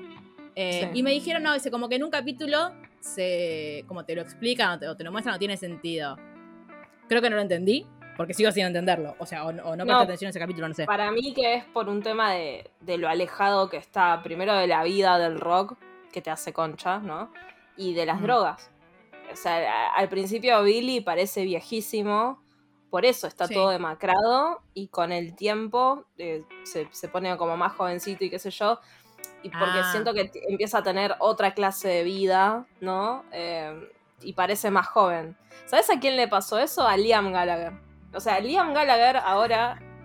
Perdón, re nada que ver, Pero desde que dejó de tocar con Oasis, eh, se puso más. Parece más jovencito ahora de lo que parecía en otra época. Está hecho mierda. es. Y hasta le mejoró la voz. No, no mucho porque pobre se la arruinó, pero sí. Claro. Yo, eh, mi impresión es que Sam está eh, lidiando con envejecer as a británico. Claro, Sí. que es un tema. Es un tema, ¿entendés? Pero yo, ¿saben qué? A mí siempre me pasó que me gustaba él en personaje y nunca él en la vida real. Es como que ten- tenía un look muy, muy distinto a los personajes que hacía y como que no me gustaba él en la vida real. Y ahora es como que en la vida real está lindísimo, pero Ay, mal, creo que está más lindo que nunca. Y Billy, y Billy me genera un rechazo. A mí Billy no me gusta. Su. Billy es odioso. Billy es odioso. Es, No, no, pero físicamente le- no me gusta. No me siento atraída. No, yo físicamente sí, toda, pero eh, Para No me Billy viejo sí, beso. Billy en la banda no. No, a mí tampoco. Siento que digo, Billy viejo es como Joe Jonas cuando se planchaba el pelo. ay. Que le gustaba ¿Por más. qué? déjame, déjame en paz. Perdón, no puedo bueno, decir nada. a. No puedo decir nada porque a mí me gustaba Joe Jonas en esa época. O sea, a mí me gustaba Joe Jonas en la época donde se planchaba el pelo. No, no puedo decir So nada de eso. No A todo el mundo le gustaba Nick, Jo- eh, digo, Como Nick toda Jonas. la gente, como toda la gente bien. Sí, o sea, salió el inconsciente, Melanie. No puedo, no puedo. Pero lo que me pasa es que yo a Sam le doy, pero me gusta más. O sea, yo a Billy no lo soporto, lo odio, me parece un tipo dios. Es, es un varón de Virgo, chica. Es, es un Sí. típico varón de Virgo. Que te critica Sí, todo. pero por eso- Es un varón del que yo me todo. enamoraría normalmente. Es un varón del que yo me enamoraría normalmente. Pero bueno, No, no. Sí, bueno, es la historia de mi vida. Bienvenida. Eh, ¿Qué estaba diciendo? Eh, ah, paren, una cosa de la que me quiero quejar. No sé si está bien quejarme de esto, pero me voy a quejar igual. Eh, sí, sí, como. mm, Me da mucha risa cuando muestran como el, el- la, entre comillas, actualidad, que sé yo dando la entrevista, como 20 años después. ¿Qué es la peluca que le pusieron a Suki? O sea, es las películas, es, es las pelucas de House House of the Dragon que le sobraron.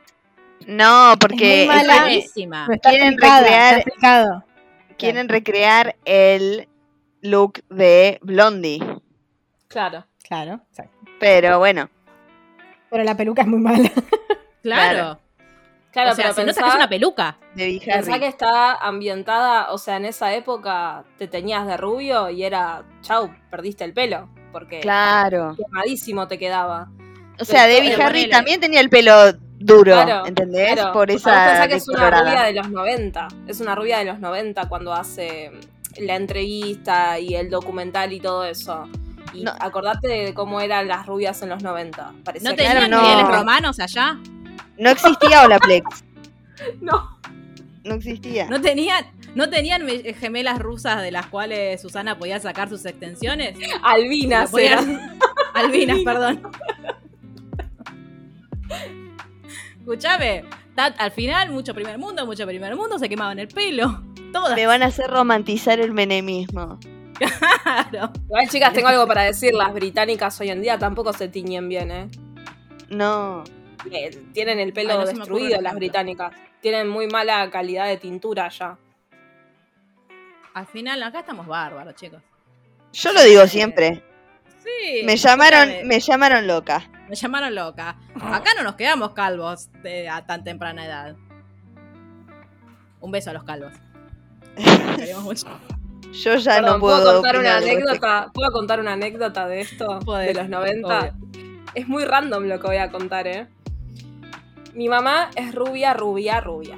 Rubia Susana Jiménez. Pero le queda bien. O sea, mi vieja tiene un pelo que yo creo que si alguien pudiera tener un cuchillo y cortárselo, la gente se lo cortaría en la calle. Es es de esas personas, ¿no? Que la ves ¿Te y la odias. de esa época? ¿Te acordás de la época Sí. en la que decían que te robaban el pelo? Que te robaban el pelo. Bueno, ella Un tenía. miedo. Yo tenía el pelo por, yo tenía el pelo pasando la cintura, no sabes el miedo que tenía yo en esa Claro, época. mi vieja tiene el pelo rubio, largo, impecable, brilloso, suavecito. No se le hace una barrera. Vieron que cuando te haces el color rubio es muy fácil que se te haga barrera. Nada.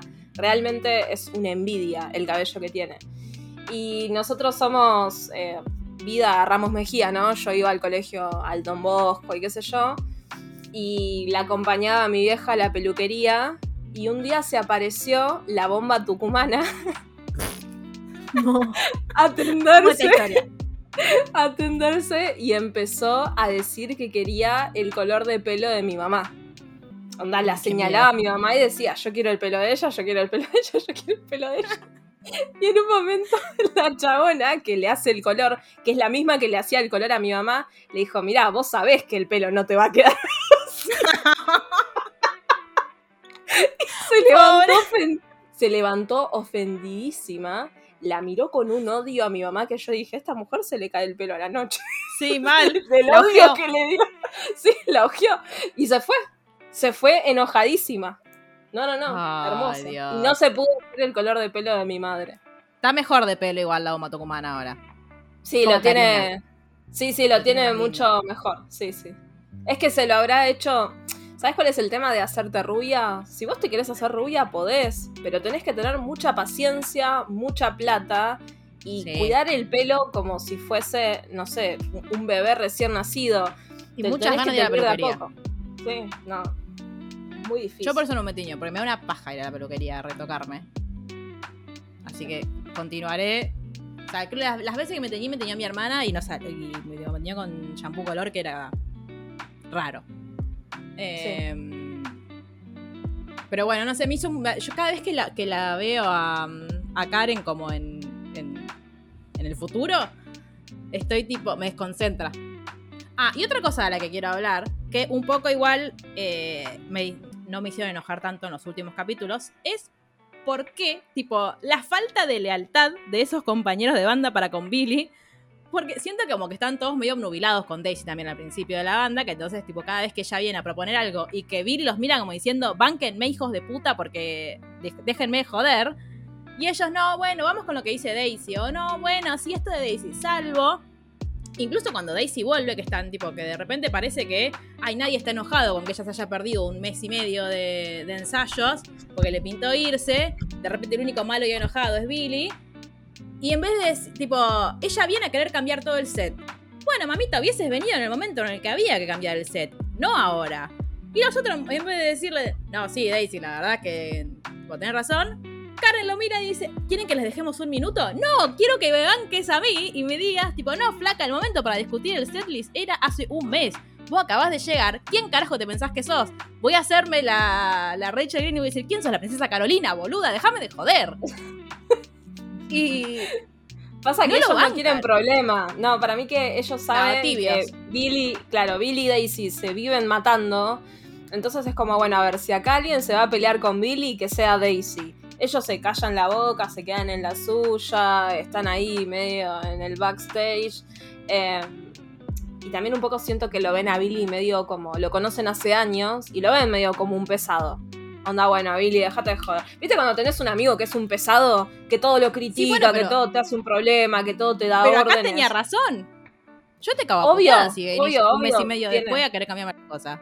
Tiene razón, pero siento que también es como se hizo la cama y se tuvo que acostar en ella, en el sentido de que es un pesado y que ya los de la banda lo tienen como el pesado, para mí. Como bueno, y basta, el único momento en el que los respeté un poco fue cuando la otra está pasadísima, se lastima, Viri la saca y le dice, jate de joder, no puedes volver a salir, está sangrando. Ella lo mira y le dice, eh, yo te voy a decir cuando ya no pueda más, o una cosa así. Vuelve al escenario y canta sola a capela la, tipo, la primera canción que escribieron juntos. Y la banda no hace nada, como que se queda ahí, tipo, como que no la sigue, no, no es que le toca la canción encima, ni, ni como que dice, ah, bueno, dale, sí, tipo, hacemos todo lo que vos quieras, sino que se quedan todos ahí medio reculando y ella termina cantando sola. Sí. Pero después yo estoy tipo, dale, bánquenlo un poquito, boludo. Son todos muy ¿Se panchos en esa banda. Son todos No, muy así tibios, me dan bronca. Sí. Sí, sí. Pero bueno, em, ¿nos queda algo para, por decir de los capítulos que, que vimos hasta el momento? ¿Alguien quiere quejarse de algo más? ¿Alguien quiere Sí, yo me quiero quejar de algo. Me quiero quejar de Sí, algo. adelante. Del pelotudo del marido de Daisy. Lo odio. Ay, sí. Perdón, ¿podemos odiarlo? Ay, Dios, no, no, lo, lo- Lo detesto. Dios. Chicas, Lo detesto. esperen. Yo cuando ah, el primer flash así de verlo fue, dije, ese es Armie Hammer, dije. ¿Esto qué están haciendo? ¿Qué es esto? El Y come bueno, después lo vi carne. bien y no era. Pero no es muy parecido. Puede ser. El de Coso es, ¿no?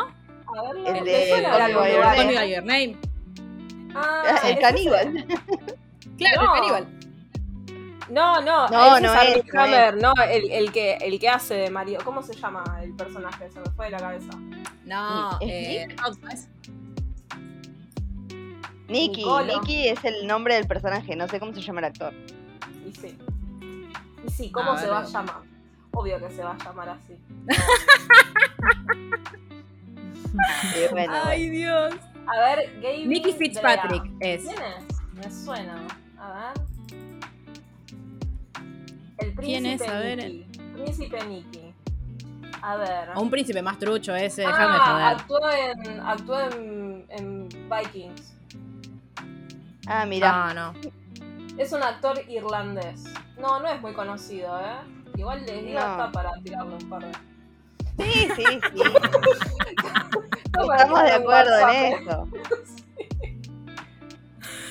Ay, no, sí, pero lo, lo odié tanto. De hecho, me da mucha risa cuando el, el batero termina diciendo: Déjalo, yo lo quería pegar desde que llegó en tu bolsa.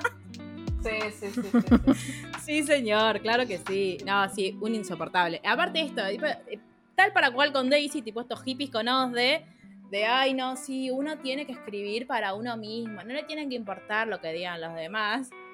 Y que Simón cagándose de risa diciendo, Daisy, vos lo que hiciste toda la vida es que la gente te mire y conectar con la gente y que la gente esté tipo pendiente de lo que vos le estás diciendo. O sea, mira que no te va a importar para quién escribís.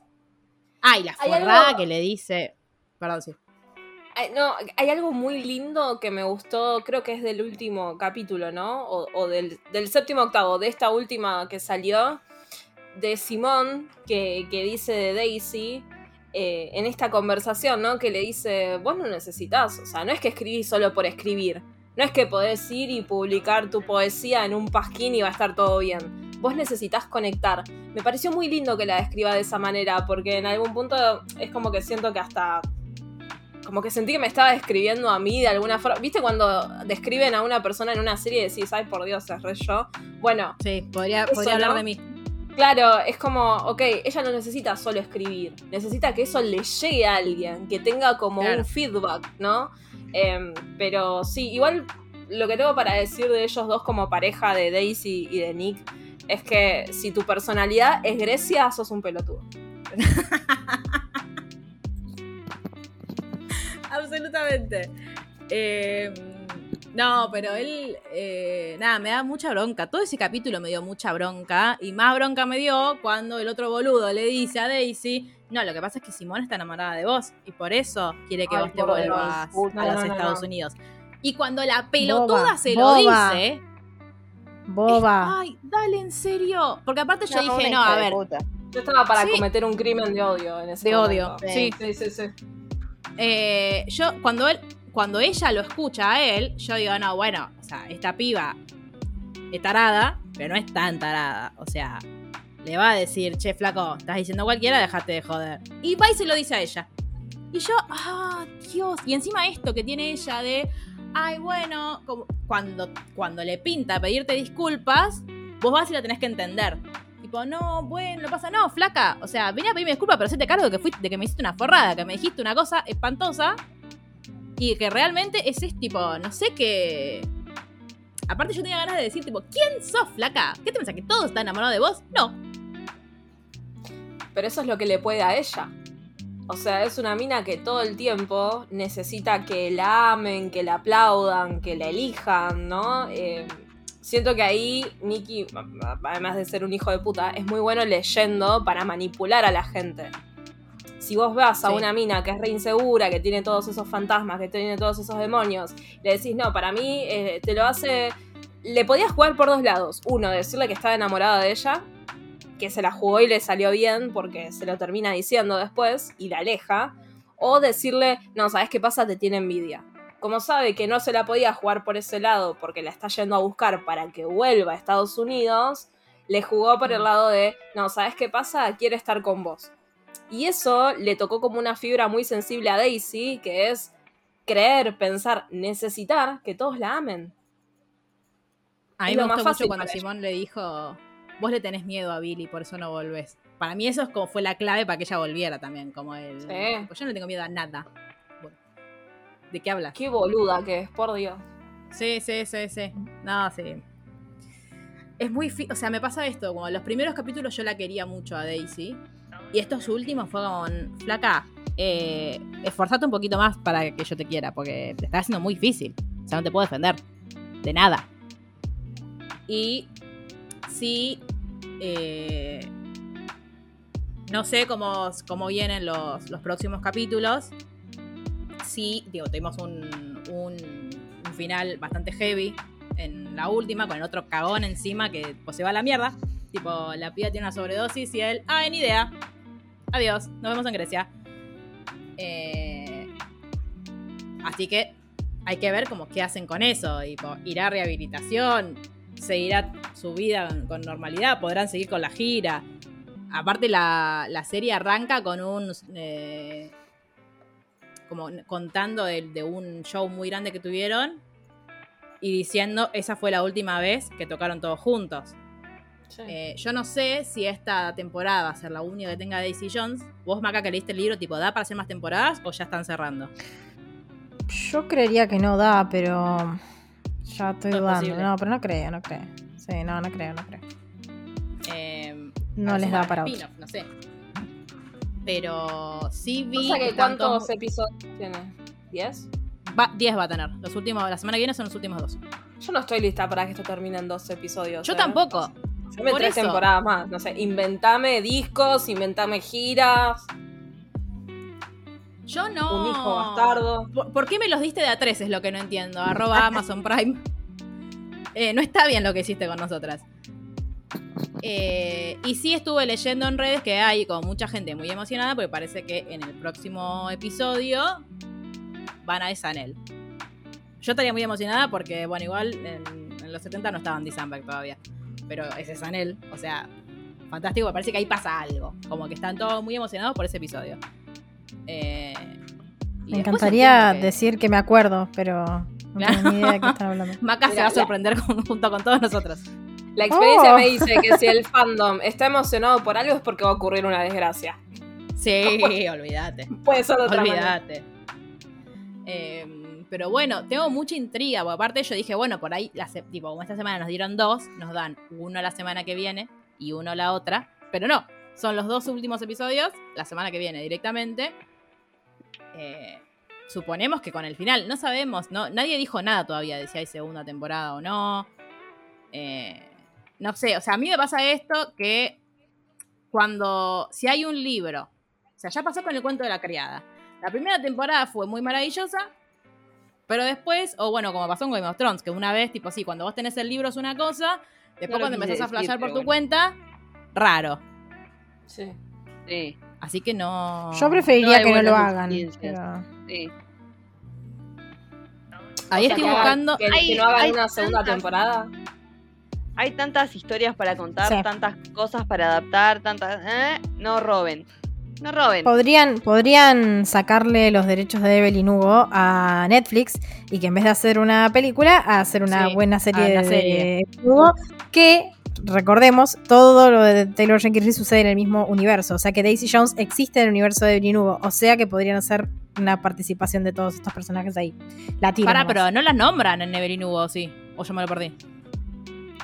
O sea, ya sé que Eh, pueden, pero no. creo que no la mencionan. Ah, ok. No la mencionan. No, no, no. Bueno, Internet dice que no va a haber una segunda temporada porque dicen que el show se describe como un drama musical limitado. Pero bueno, Oh. lo de limitado a veces no es tan limitado. Limitado no va a ser la cantidad de veces que la voy a volver a ver. Sí. Bueno, ya. ¿sabes qué me pasa eso? Yo el otro día dije, la voy a volver a ver. Dije, no, para, voy a, voy a esperar a que termine la serie y cuando termine la serie la voy a ver toda de una y enterita, tipo como principio y final. Si es que no me hace enojar. ¿no? Tipo Si no, maratón. escribiré un fanfic. Eh, Yo ¿Cómo? El tema es que yo ya no sé tus finales. No sé qué estás esperando de final. ¿Qué No, yo esperando de final? a mí, a mí Ah, vos ok. me spoilaste el final, así que yo ya sé lo que pasa. Ay, yo no quiero Yo te Se saber. lo Sí, no se lo vamos a spoilear a la gente, pero yo ya lo sé. ¿Cuándo te spoileé? Porque me dijiste, no lo vas a leer, te lo voy a contar. Pero después terminé viendo la serie. No.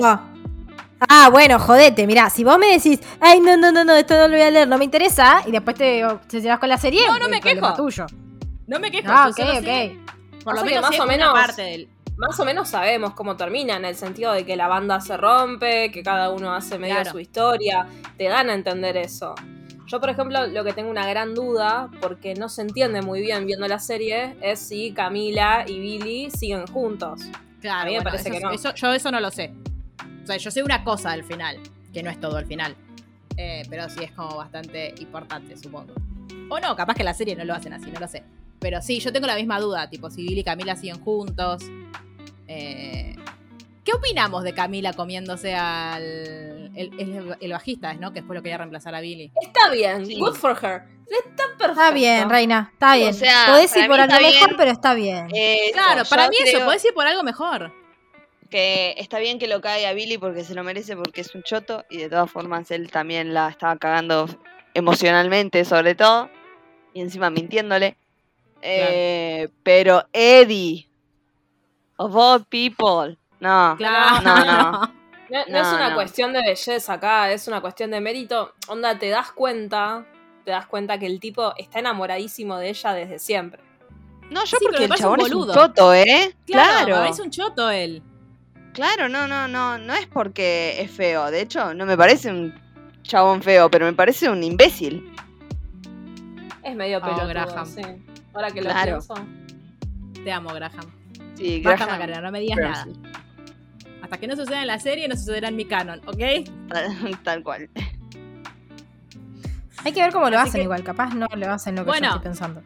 Bien, si, su- si no sucede como vos estás pensando, no me lo digas. No quiero saberlo. Es que tiene que pasar algo lo suficientemente fuerte como para que más allá de Billy y Daisy que se odian, o que por lo visto se terminan odiando, ¿no? Que los demás tampoco quieran seguir. Porque que ellos se odien es moneda corriente, es lo de siempre. O sea, tiene que pasar algo que sea como un che, esto es insostenible, ya está. Claro, Así bueno, que la otra tienen cosa que, que yo tengo cagar la varios. duda es que más allá de Graham y Billy, que son hermanos, y el resto se sigue hablando. ¿O no? Eh, ay, ¿podemos hablar igual de el Daisy del futuro? O sea, e- ella es, es preciosa, es hermosa. Me, me gusta mucho su look con ondas del- de, de los 70. Pero el pelo lació. No sé, siento que como que le. como que te llama mucho más la atención su cara. Está tan hermosa. Sí. Me voló mucho la cabeza cuando, cuando la veía. Y me hizo mucho, ah, me hizo acordar a Coso, Maca. A lucirme. Cada vez que la veo me acuerdo de ella, pero porque lucirme sí tiene pelo lacio. Eso también lo hicieron imitándola a Stevie Nicks, ¿sabías? Lo del pelo. O sea, tomaron entrevistas de Stevie Nicks, onda 20 años después de la época de oro de Fleetwood Mac, y ella pasó de tener como todo el pelo así, medio despeinado, medio setentoso, a usarlo lacio, lacio 90.